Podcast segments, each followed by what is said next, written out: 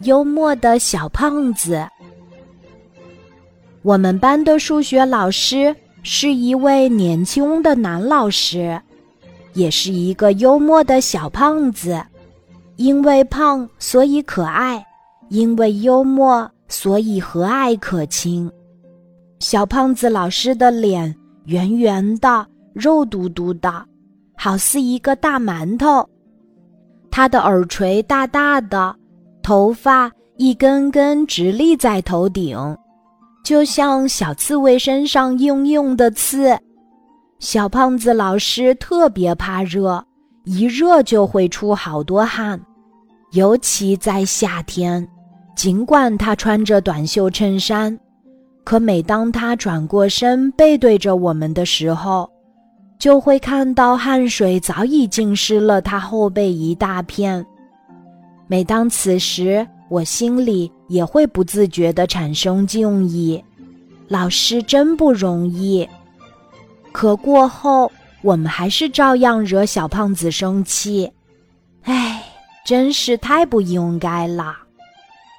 有一次，我们连续上了两节数学课，到后来我们实在疲乏与不耐烦了，便懒洋洋地趴在了桌子上。小胖子老师好像看出来我们有点累了，就用上了他的绝招——幽默。他用笑话给我们提神。全班爆发出的哄堂大笑声，把我拉回了现实世界。我也不由自主地随着全班同学大笑起来。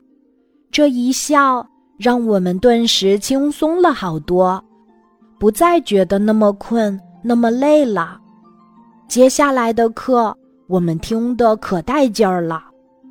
说到这儿，我还想起了一段有趣的往事儿。那是我上四年级的时候，当时我字写得很不好，小胖子老师把我的字，形象地比喻成被闪电击得抽筋了似的。我们班有一位名叫崔东辰的男生，他的字写得既小又挤，小胖子说他这样节省纸张，让他想起古代有个人。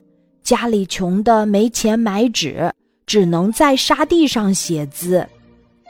有一天，他终于有钱买纸了，就很节省，不敢把字儿写大。后来，我和崔东辰的字都渐渐有了进步，这和小胖子老师的幽默激将法是分不开的。小胖子老师就是这样用他的幽默。来催促我们改正缺点的。我们班的数学老师就是这样一个幽默的小胖子，他用他独有的幽默，让我们的数学课上得既认真又快乐。他用他独有的幽默纠正着我们的错误，他还用他独有的幽默让我们变得更好。今天的故事就讲到这里，记得在喜马拉雅 APP 搜索“晚安妈妈”，每天晚上八点，我都会在喜马拉雅等你，小宝贝，睡吧，晚安。